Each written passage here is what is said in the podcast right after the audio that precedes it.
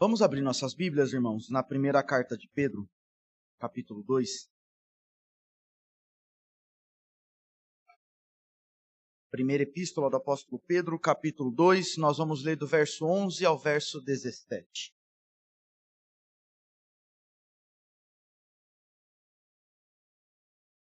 Primeira carta de Pedro, capítulo 2, do verso 11 ao verso 17.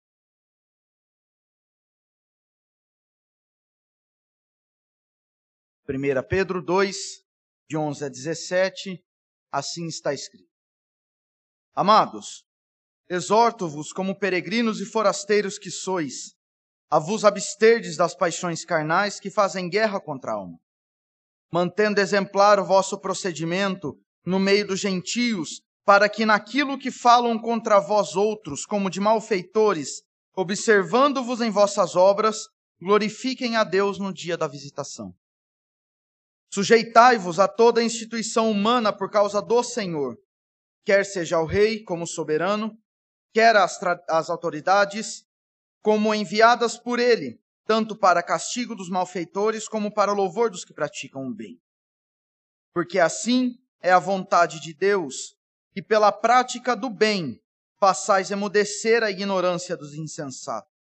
Como livres que sois, não usando todavia a liberdade por pretexto da malícia, mas vivendo como servos de Deus. Tratai todos com honra, amai os irmãos, temei a Deus, honrai o Rei. Vamos mais uma vez orar, irmãos.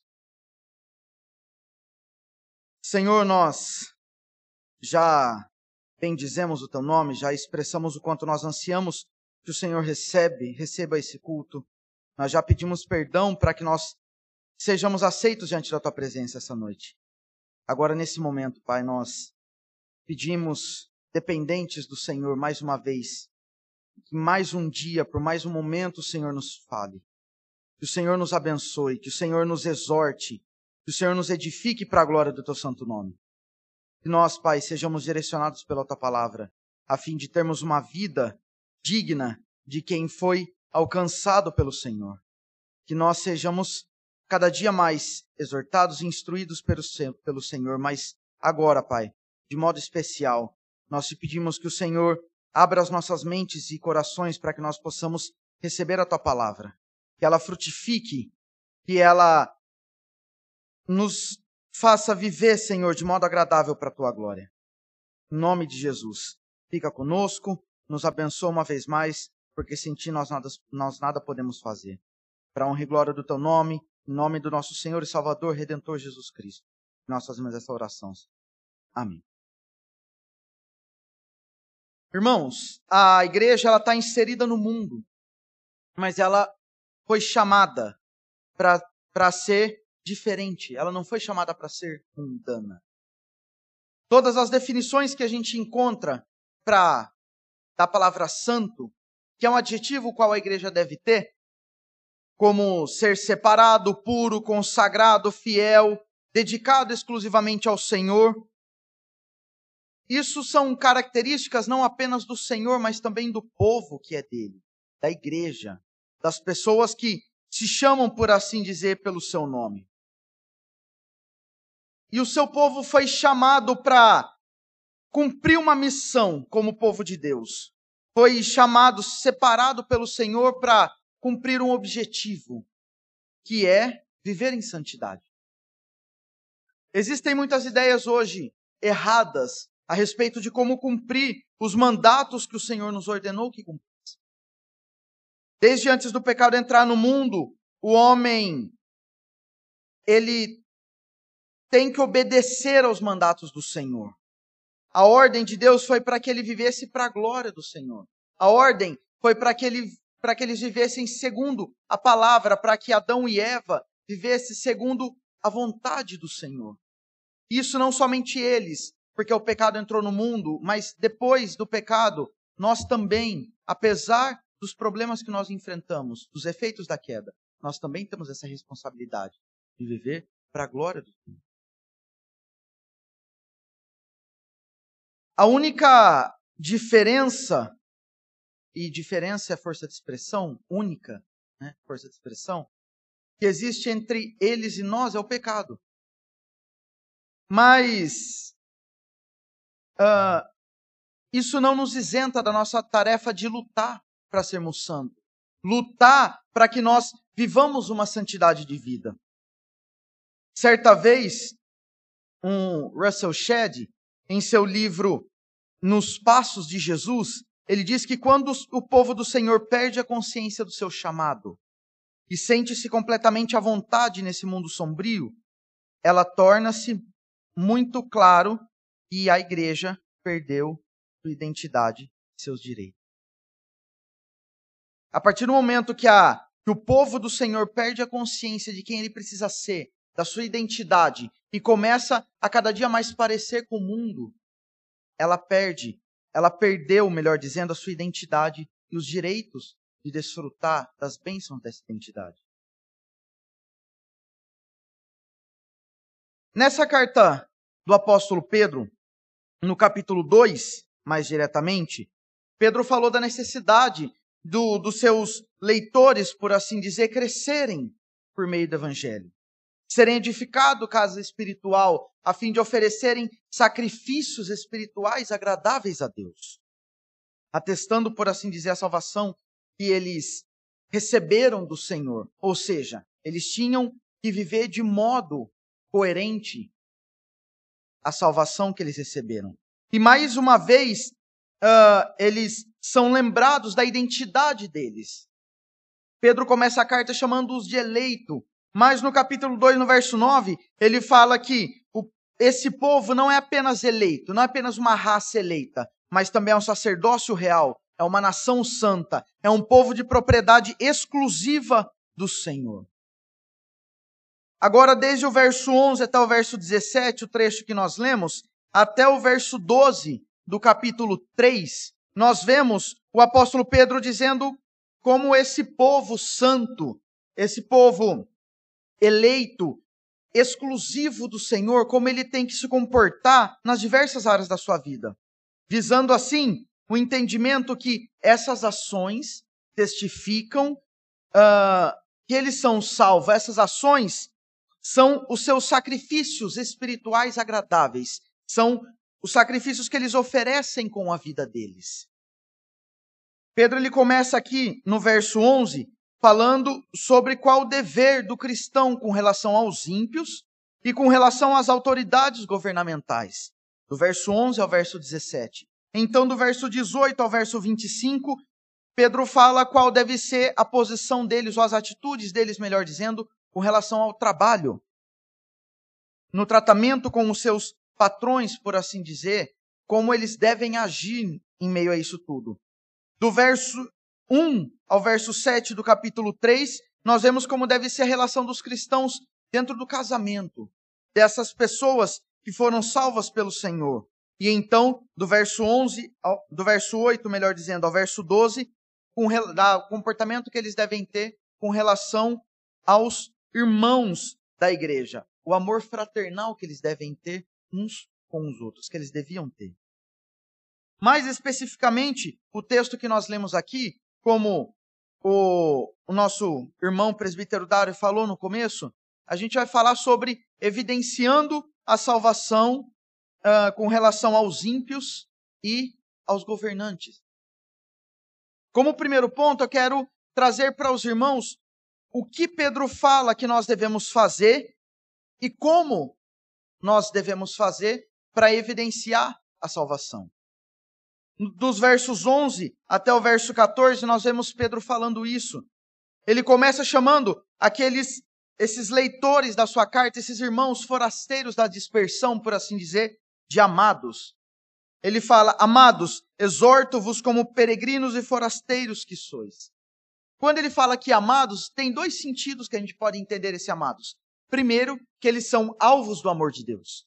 Por isso eles são amados, eles são eleitos, eles foram, eles receberam a salvação do Senhor, eles foram alcançados por Deus. Por isso eles são amados, eles foram alvos do amor de Deus.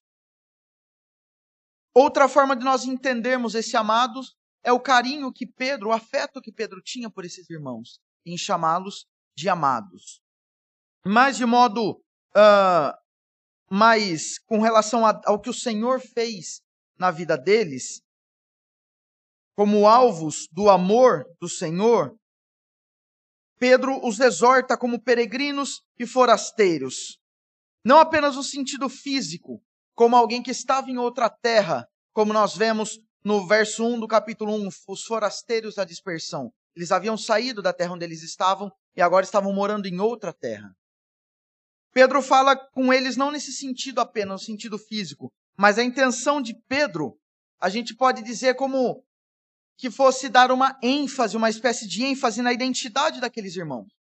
Principalmente porque, como propriedade exclusiva de Deus, eles pertenciam a outro mundo, eles tinham uma outra pátria, eles tinham um, uma outra terra, se é que eu posso falar assim. Eles possuíam uma outra pátria, que era a pátria celestial. Então eles eram peregrinos e forasteiros neste mundo aqui, porque eles não estavam na terra deles, eles não estavam na no lugar de habitação deles, por assim dizer.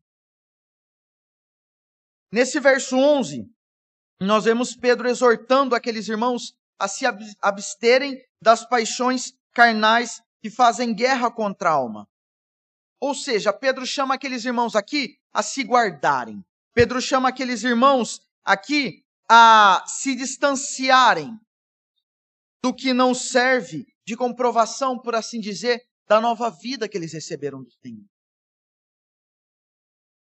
A ideia trazida por Pedro aqui a respeito da abstenção, por assim dizer, é a mesma ideia que Paulo trouxe à igreja de Tessalônica em sua primeira carta, no capítulo 5, no verso 22, quando Paulo fala: abstende-vos de toda forma de mal. Ou seja, se afastem, se privem, se guardem de toda forma de mal. Essa é a ideia que Pedro traz aqui para esses irmãos, para que eles se guardem, que eles se abstenham das paixões carnais que fazem guerra contra a, a alma deles. Mas agora, como que isso seria possível? Como eles se absteriam dessas paixões carnais? Primeiro, Pedro fala o que eles precisavam fazer: se abster das paixões carnais, para evidenciarem essa salvação. Agora, Pedro vai falar como eles deveriam fazer isso. E a primeira coisa que Pedro fala aqui no verso 12: mantendo exemplar o vosso procedimento no meio dos gentios. Esse manter exemplar o procedimento no meio dos gentios é uma espécie de repetição do que Pedro já havia dito anteriormente. Dos versos 14 ao verso 16 do capítulo 1, se a gente voltar um pouquinho, a gente vê Pedro falando: Como filhos da obediência, não vos amoldeis às paixões que tinhas, que tinhais anteriormente na vossa ignorância.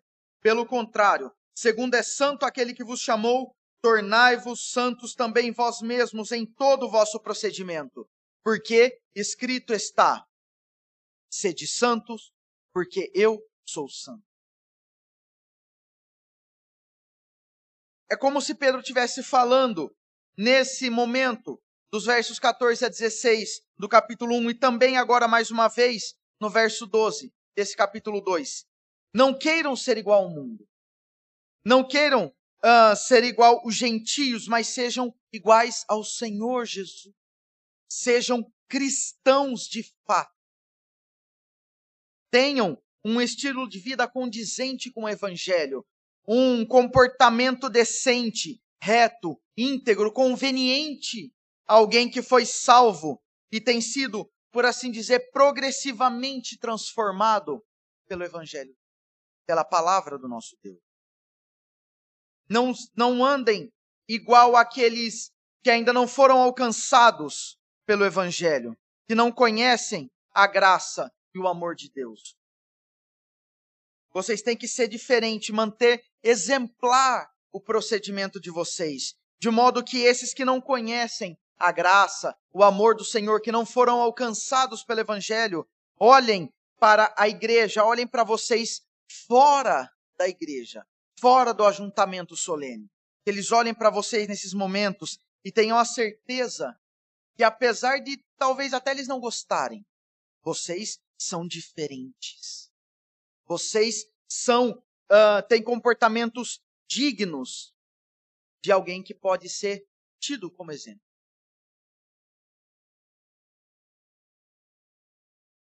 E Pedro fala que isso deveria ser de modo que que chegasse ao ponto de quando aqueles cristãos, ou melhor, aqueles gentios, falassem mal do, dos cristãos, eles olhassem o comportamento daqueles cristãos e não tivessem o que falar por causa desse comportamento.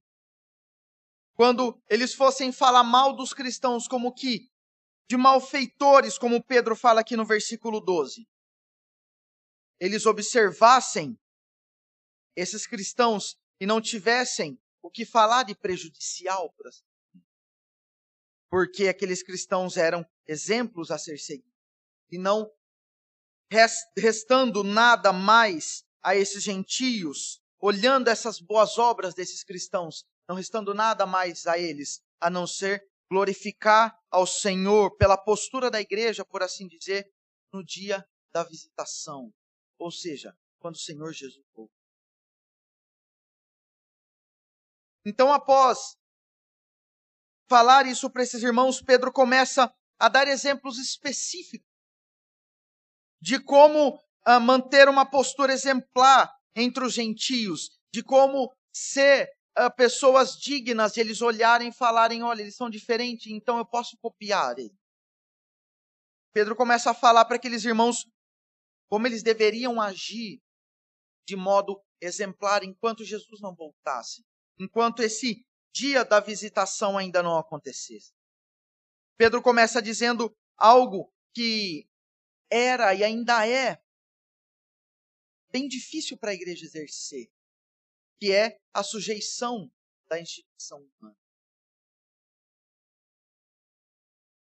Pedro fala aqui no verso 3: sujeitai-vos a toda instituição humana por causa do Senhor. Quer seja o rei como soberano, quer as autoridades como enviadas por ele. E eu, quando eu disse que era difícil, até hoje até um, é um tanto difícil nós fazermos isso, eu, eu disse isso porque geralmente a gente não pode uh, falar que todos, literalmente, são assim, mas geralmente, infelizmente, as autoridades, os governantes, por assim dizer, eles não cumprem os seus papéis, que é de, como, Paulo, como Pedro fala aqui, castigar os malfeitores e louvar, por assim dizer, os benfeitores. Mas uh, é ordenança bíblica, apesar de, apesar deles não cumprirem os seus papéis de modo perfeito, íntegro, de modo justo, é função do cristão. O verso 13 aqui fala: sujeitai-vos. O, o verbo está no imperativo, ou seja, não é uma opção, é uma ordem. A igreja deve sujeitar-se a toda instituição humana por causa do Senhor. Mas haja vista que essa, esse tipo de, sujei, de sujeição não é uma sujeição cega não é uma sujeição uh, de modo que, se o governante mande algo que vá contra a lei do Senhor, nós devemos obedecer. Não, a nossa sujeição, ela é principalmente ao Senhor. Então, se por algum acaso alguma autoridade que está sobre nós pede para nós fazermos algo que vá contra a lei do Senhor, nós não devemos fazer. Mesmo que isso nos custe, seja lá o que for. Nós vemos esse grande exemplo com, com aqueles três amigos do, do profeta Daniel, Misael, Ananias e Azarias, quando o rei Nabucodonosor levanta uma imagem e dá um decreto, emite um decreto para que todos se dobrassem a essa imagem. Eles não se dobraram. Tanto porque uh, isso feria os mandamentos do decálogo. Então eles não se dobraram. Eles não fizeram uh, o que o rei mandou, eles não obedeceram aos seus governantes, à instituição humana. Mesmo que isso pudesse custar-lhes a vida, porque eles foram jogados na fornalha por isso. Mas eles não se dobraram. Por quê? A sujeição deles estava primeiramente diante do Senhor. Então essa sujeição não deve ser cega.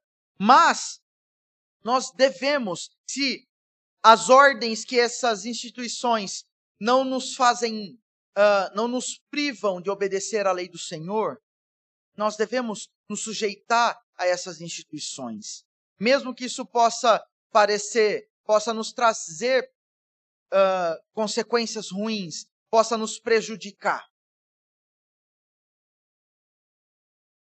Com os leitores dessa carta de Pedro, não era diferente. Com o próprio Pedro, isso não era diferente. Essa dificuldade não era diferente. Por quê? Essa submissão ela era de um modo até especial com esse com esse povo desse tempo. Eles eram forasteiros da dispersão, porque eles haviam sofrido na terra onde eles habitavam, nas, na, nas suas casas, por assim dizer. Eles haviam sofrido com a perseguição, então eles eram forasteiros da dispersão justamente por causa desse motivo de perseguição contra os cristãos. Segundo, porque essa perseguição se deu num tempo de um imperador, que é um imperador muito conhecido por todos nós, que é o Nero, é o imperador Nero. O grande Nero. Eu falo grande como força de expressão porque para a história ele tem uma relevância muito grande.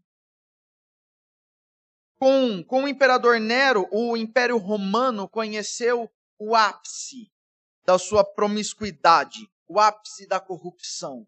E os cristãos, consequentemente, conheceram o ápice da perseguição. Os próprios apóstolo, apóstolos Pedro e também Paulo morreram durante o governo do imperador Nero. Agora, imaginemos nós a, a submissão ao Senhor, a piedade, por assim dizer, de Pedro, ao virar para aqueles irmãos e falar: sujeitai-vos a toda instituição humana. Que eles deviam ser submissos a, essa, a essas autoridades, a essa instituição que o Senhor mesmo enviou sobre eles, mesmo que isso lhes custasse a vida. Isso era para ser feito, essa sujeição, por causa do Senhor.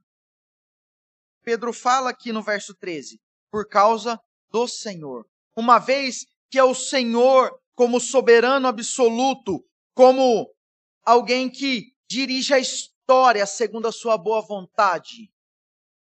É o Senhor que estabelece e que remove reis, como diz o profeta Daniel no capítulo 2, no verso 21 do seu livro. É o Senhor quem envia, como Pedro fala aqui no verso 14, envia essas autoridades sobre as pessoas, sobre o povo de Deus especificamente. Pedro fala para eles se sujeitarem a essas autoridades por causa do Senhor. Porque a vida do cristão deve ser para a glória de Deus. O apóstolo Paulo fala lá em 1 Coríntios 10, 31. Quer comais, quer bebais, quer façais qualquer outra coisa, façam para a glória do Senhor. Tudo que vocês forem fazer. Inclusive, por inferência, nós entendemos isso, inclusive, sujeitar-se à instituição humana, às autoridades. Deus deve ser o, o, a motivação da nossa sujeição. Deus deve ser o fundamento, por assim dizer, a essência, o combustível da nossa ação de nos sujeitarmos aos, aos nossos superiores, aos nossos governantes, às nossas autoridades, apesar do que pode nos acontecer. A realidade das perseguições que nós podemos sofrer é é pequena, por assim dizer. Ela não deve nos afetar tanto quanto a realidade da salvação que há sobre nossas vidas. A salvação, ela é muito maior, ela é muito mais preciosa, ela é muito mais impactante, ela afeta muito mais do que a realidade das perseguições. Por mais que nós soframos perseguições, isso é momentâneo, isso é passageiro, é por um breve tempo. Mas nós temos uma outra realidade como salvos, e essa é eterna. Quando Jesus voltar para buscar a sua igreja, nós iremos passar um tempo eterno com o Senhor. Isso é muito maior do que qualquer perseguição, provação, tentação que nós soframos. Quando o Senhor Jesus voltar, os gentios, nós iremos com o Senhor. E os gentios glorificarão a Deus, testemunhando o proceder da igreja, que é santa como o Senhor é santo. Porque a igreja ela reflete a santidade do Senhor, apesar das provações que o Senhor permite que elas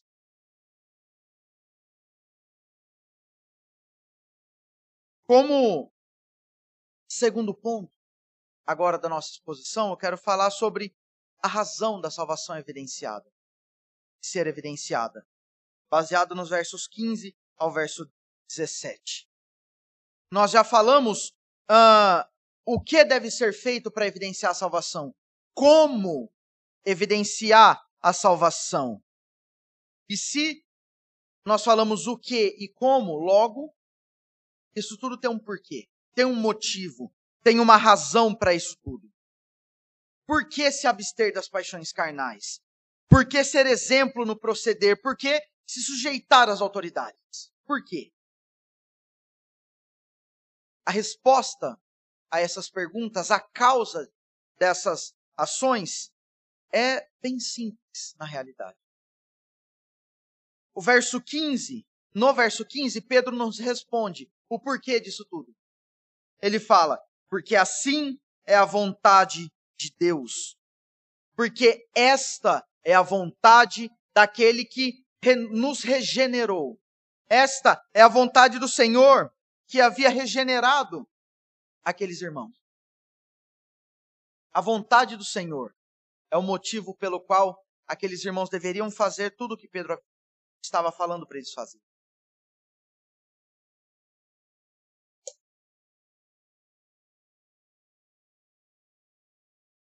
E quando a gente fala de vontade, de Deus, a gente precisa entender um pouco essa vontade. Para que isso fique mais claro para nós.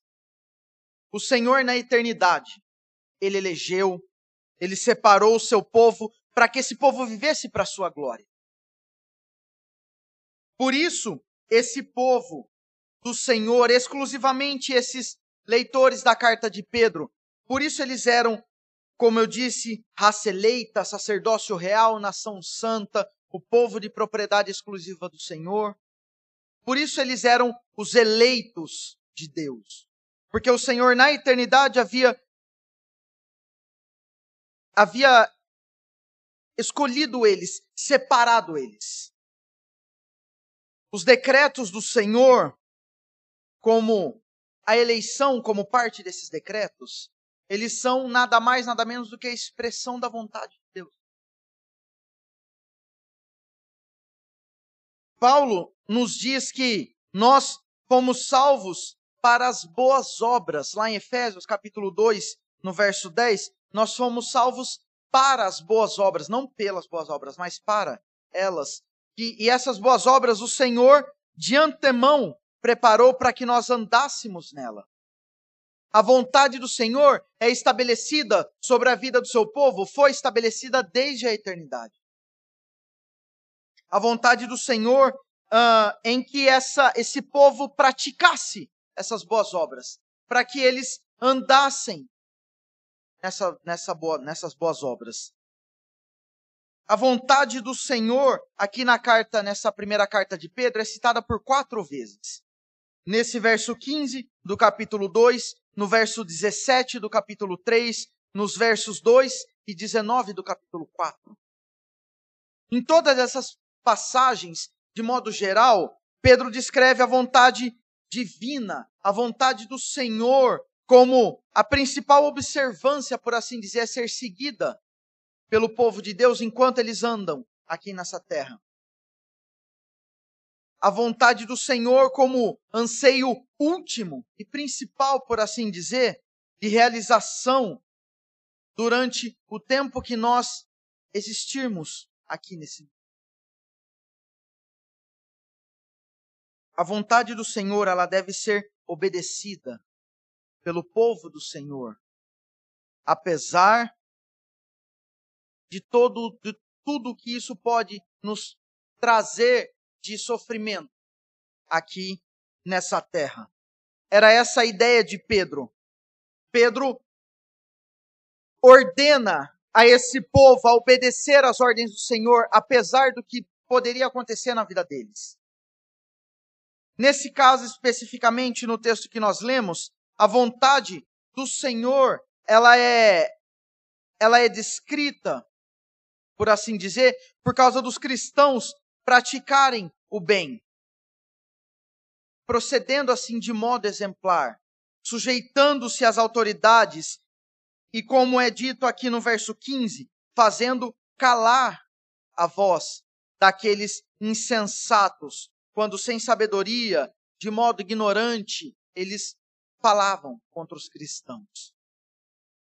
No contexto de perseguição desses irmãos, dos leitores da carta de Pedro, quando uh, a igreja primitiva, por assim dizer, estava se desenvolvendo aqui, perseguição era algo normal para aqueles irmãos. Era comum os gentios uh, acusarem os crentes de algo que os crentes não faziam. Era comum uh, os gentios culparem os cristãos de coisas ruins. O reverendo Augusto Nicodemos, no seu comentário a respeito dessa carta, ele diz que esses insensatos era o tipo de crente ou melhor, era o tipo de gente que não se importava em saber a verdade dos fatos antes de falar e condenar. Eles não se importavam em saber o que de fato aconteceu antes de acusarem os cristãos, antes de, antes de levantarem os falsos testemunhos contra os cristãos. Tanto porque eles eram alvos de perseguição mesmo, a sociedade odiava os cristãos, por assim dizer. Então, para que eu vou perder tempo né, em pesquisar algo, se é verdade ou não? Eu já vou falar. Esses insensatos, eles agiam dessa forma. Então, Pedro exorta aqueles irmãos no verso 16 a não usarem a liberdade do Senhor como pretexto para malícia.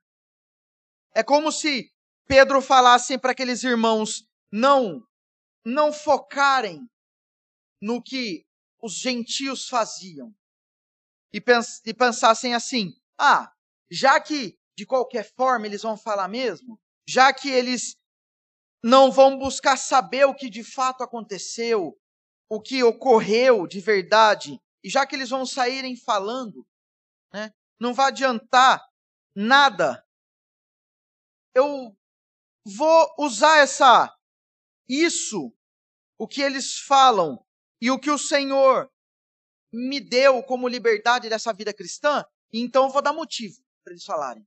Já que eles não procuram a verdade, aí sim eles vão ter motivo para falar. Eles já falam sem motivo, então a gente vai dar motivo. Pedro ele diz que a vontade do Senhor para a vida deles não era essa. Mas a vontade da vida, a vontade do Senhor para a vida deles era fazer calar esses esses insensatos, fazer silenciar, calar a boca, ou como está aqui no, no, nosso, no nosso texto, emudecer a voz desses insensatos, desses tolos, desses estúpidos, por assim. A ideia da palavra emudecer aqui, no nosso texto, é a mesma de quando a gente amordaça um animal selvagem, a fim de que ele não traga preju prejuízo algum. Coloca uma mordaça na boca dos animais selvagens, a fim de refreá-los para que eles não causem mal algum. Essa é a ideia trazida por emudecer aqui. E nesse apenas por essa palavra, por essa simples palavra, nós entendemos a grande diferença entre os cristãos e os gentios diante do Senhor.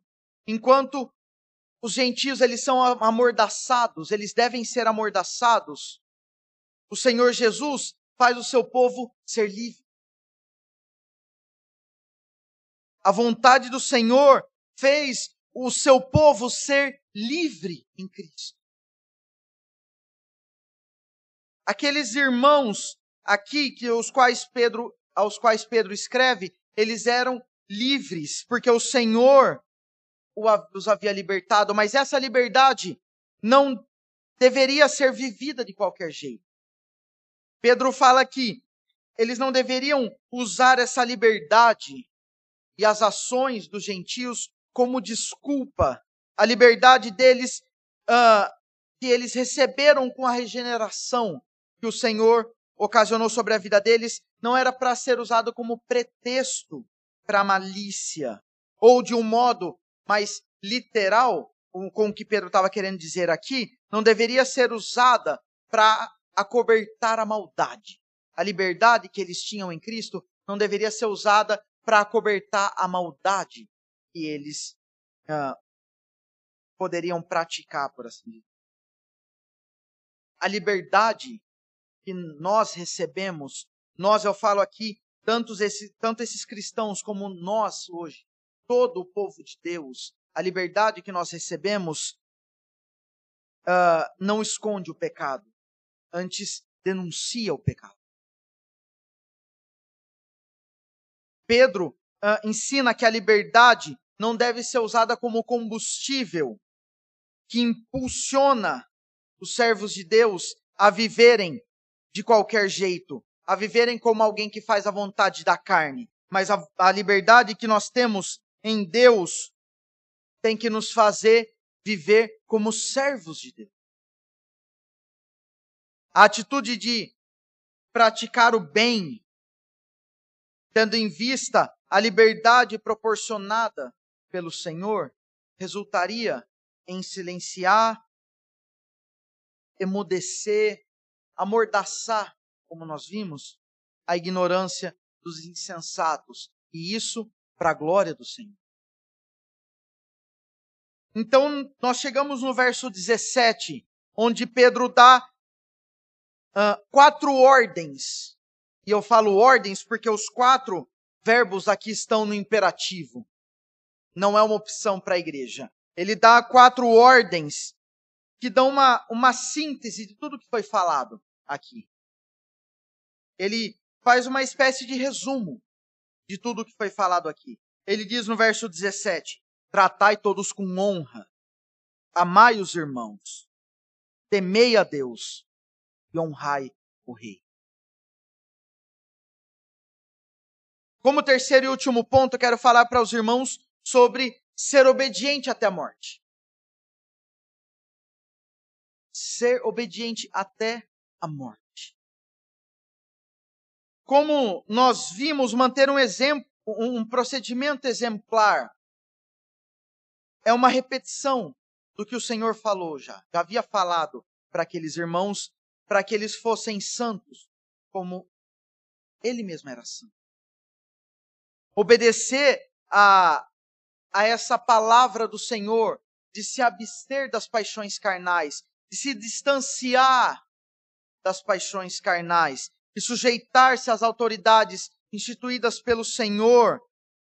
Pedro diz que tudo isso é praticar o bem, é fazer a vontade do Senhor.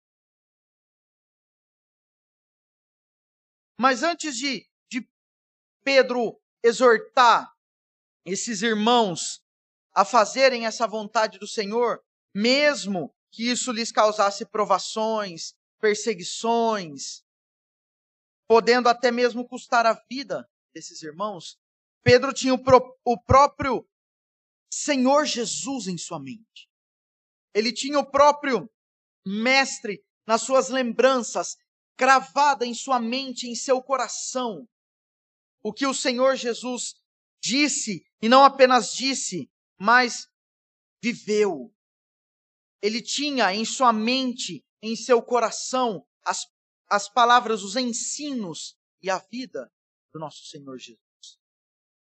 Antes de deles, dele falar isso para aqueles irmãos, ele tinha o próprio Senhor Jesus como exemplo de sujeição até as últimas consequências. Quando nós nos voltamos para os evangelhos, especificamente o evangelho de Mateus, no capítulo, do capítulo 5 até o capítulo 7, o grande, o primeiro grande discurso, por assim dizer, do Senhor Jesus, que foi o, o Sermão do Monte. Nesse Sermão do Monte, Jesus, ele começa ensinando sobre a identidade daqueles que são os súditos, por assim dizer, do reino dos céus. Se é o reino dos céus, tem um rei. Então, qual a identidade desses súditos desse rei? E antes de começar um novo tópico, por assim dizer, dizendo para os discípulos, representando a igreja, que eles são sal da terra e luz do mundo, no capítulo 5, no verso 16 do Evangelho de Mateus, o Senhor Jesus diz que, como luz do mundo, a igreja deveria brilhar diante dos homens, a fim de que todos vissem as boas obras da, desse, desse, da igreja do Senhor e assim glorificassem ao Pai que está no céu.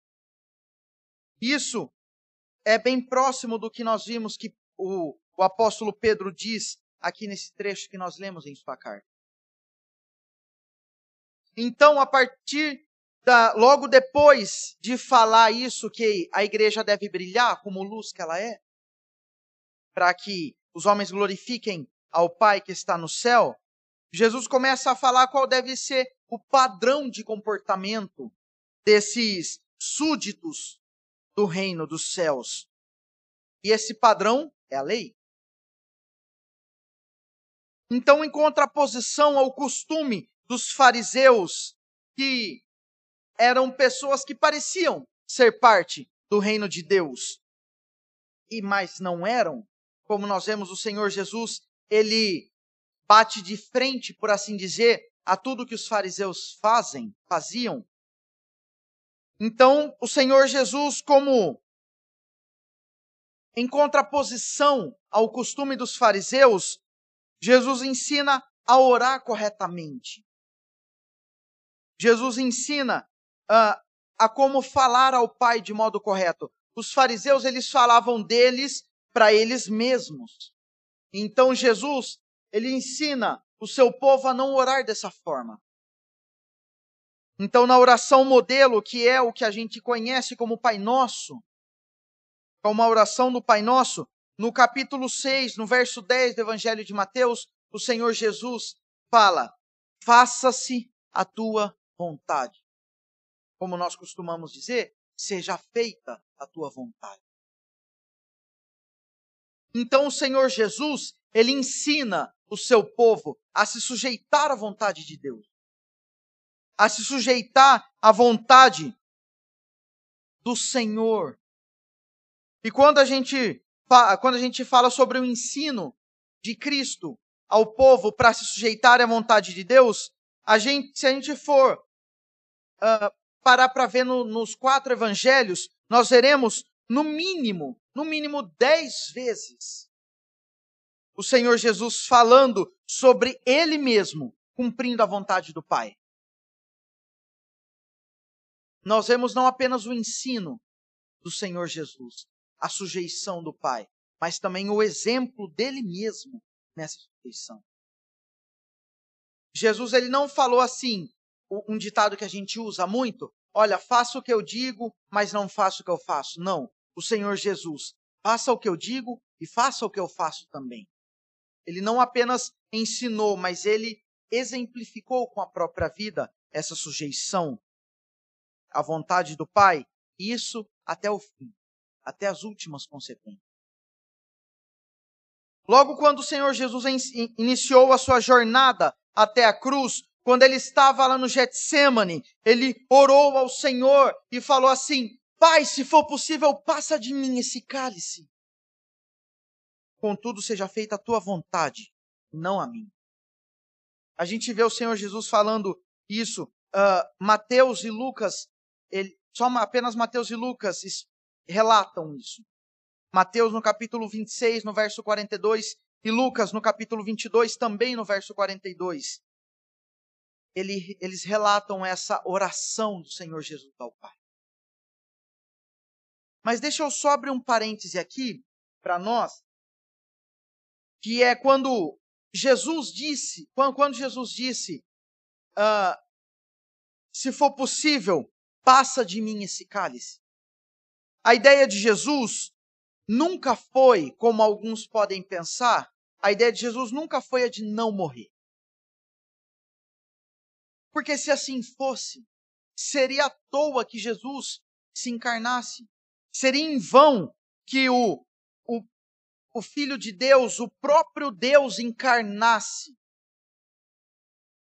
Seria em vão a, a vinda dele até aqui, porque aí ele não, ele não seria o nosso redentor.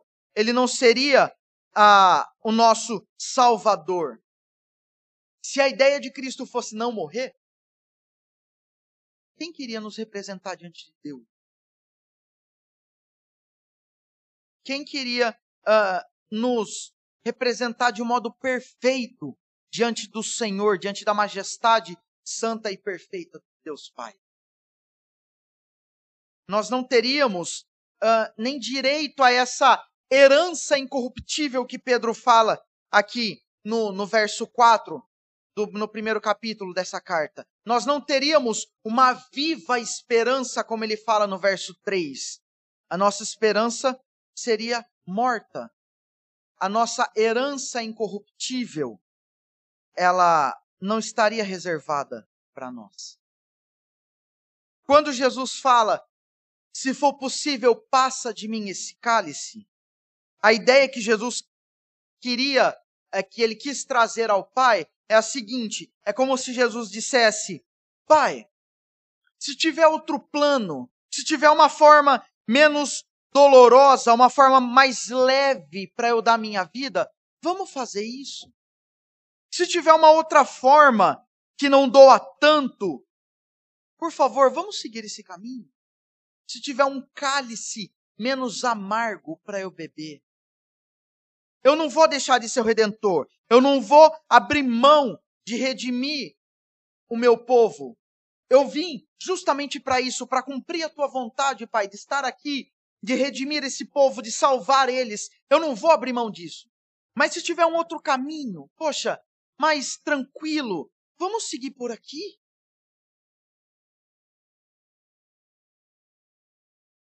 Nesse momento, Jesus ele ora ao Pai como homem. Porque, como homem, ele sentiu as dores. Como homem, ele suou gotas de sangue.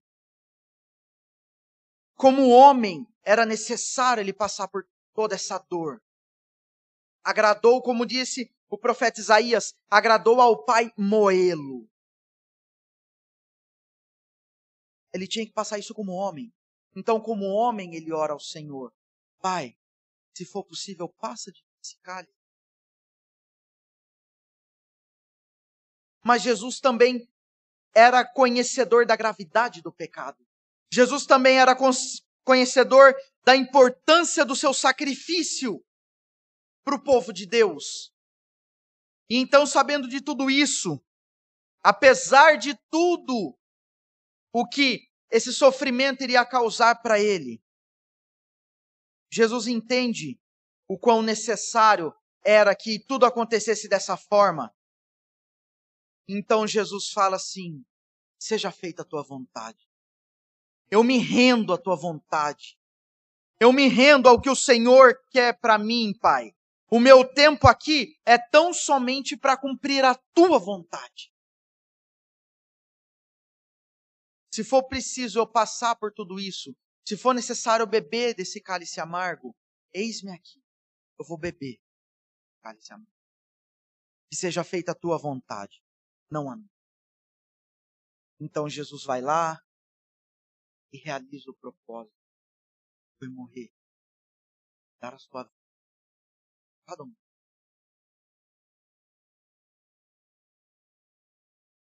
No Senhor Jesus nós temos o grande exemplo. Não apenas do que ele mesmo disse para a igreja, não apenas o exemplo do que Pedro fala aqui para os irmãos, mas em Jesus nós temos o exemplo da sua própria vida. Não apenas em palavras, mas em ações. Do que ele mesmo disse à igreja de Esmirna através do apóstolo João.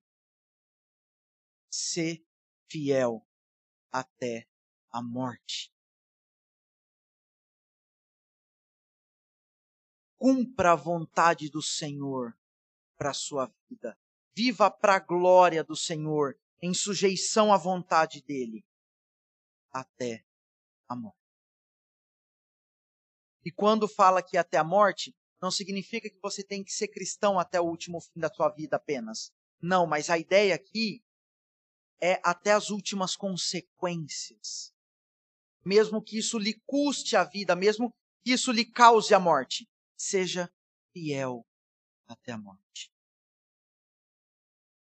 Concluindo, irmão, os leitores da carta de Pedro, os forasteiros da dispersão, eles tinham um padrão a ser seguido, eles tinham uma ordem a ser obedecida, que era de ser santo como o Senhor é santo. A vontade do Senhor era que eles fizessem o que era correto, era que, era que eles praticassem o bem, por assim dizer. Era que eles vivessem de modo a sujeitar-se à vontade do Senhor. Esse era o motivo essa era a razão, o porquê daqueles irmãos viverem de modo exemplar, de se absterem das paixões carnais. Nós, voltando ao que eu disse lá no início sobre o que Russell Shedd disse no seu livro Nos Passos de Jesus, nós precisamos orar para que nós não sejamos apenas mais um, igual a esses que Shed fala que, infelizmente, sentem-se completamente à vontade nesse mundo sombrio e perde a consciência do seu chamado. Deixa, por assim dizer, muito claro que eles perderam a sua identidade e os seus direitos. Que nós não sejamos apenas mais um, que é identificado dessa forma. Jesus ele morreu a nossa morte para que nós pudéssemos viver a sua. Olhemos para Ele. Ele deixou o supremo exemplo de como é obedecer às ordens do Senhor. As ordens que o próprio Deus inspirou o apóstolo Pedro a dar aqui nessa, nessa carta dele. Tratar todos com honra, amar os irmãos, temer a Deus e honrar o Rei. Assim como forasteiros da dispersão, uh, nós, como esses forasteiros da dispersão, nós também somos forasteiros e peregrinos. Não apenas eles, como Pedro diz aqui no verso 11, mas nós também somos forasteiros e peregrinos nesse mundo. Nós também estamos em uma jornada rumo ao lar celestial ser e manter-se como exemplo a ser seguido no proceder e sujeitar-se àqueles que estão no poder são formas de comprovar a progressividade da santificação na vida daqueles que são regenerados por Deus e buscam viver segundo a sua vontade, apesar das dificuldades que isso possa ocasionar.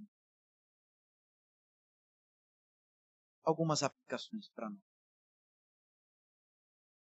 ceder às paixões carnais, fazer aquilo que te afasta do Senhor, sempre vai ser um problema. Você sempre vai ter que lutar contra isso. Mas essa é uma guerra que você precisa vencer. Ceder às paixões carnais, fazer a sua própria vontade, isso não é uma opção para você. Isso não é uma opção para o cristão. Você precisa lembrar a todo instante que você foi salvo pelo Senhor. E essa é uma realidade que vai muito além de toda e qualquer realidade. Que vai muito além das suas paixões carnais. Que vai muito além da, daquilo que te afasta de Deus. Que transcende, por assim dizer, em muito, infinitamente, os seus desejos carnais e passageiros. Tenha em mente sempre a tua identidade como salvo pelo Senhor. Que isso é muito maior e vale muito mais do que qualquer peso carnal. dentre tantas situações que nós passamos hoje, nossa vida política, por assim dizer, que nós também, mesmo que modo, de modo indireto, nós também temos uma vida política. Dentre tantas questões difíceis, pensar em sujeição às autoridades hoje é algo extremamente difícil. Geralmente, aqueles que estão no poder uh, pensam: se tá bom para mim, não precisa estar tá bom para você. A gente sabe. Nós estamos insatisfeitos, muito insatisfeitos com isso. Mas apesar desse procedimento, eles são os, esses que esses governantes que pensam assim, eles não têm compromisso com o Senhor e nem com a sua palavra. Então, apesar disso, você precisa ser fiel ao Senhor. Você precisa obedecer à ordem do Senhor de se sujeitar. Você não pode ser igual ao mundo, que se sujeita às autoridades do Senhor, ou melhor, às autoridades que o Senhor coloca sobre eles, se essas autoridades fazem algo que, fazem algo que os favorece. Quando essas autoridades fazem algo que os favorece. Mas você, como salvo pelo Senhor, como alguém que deve manter um procedimento exemplar entre esses gentios. Você deve ser diferente do mundo e se sujeitar a essas autoridades. Apesar do que eles fazem, por causa do Senhor. O Senhor é a tua motivação para se sujeitar a essas autoridades.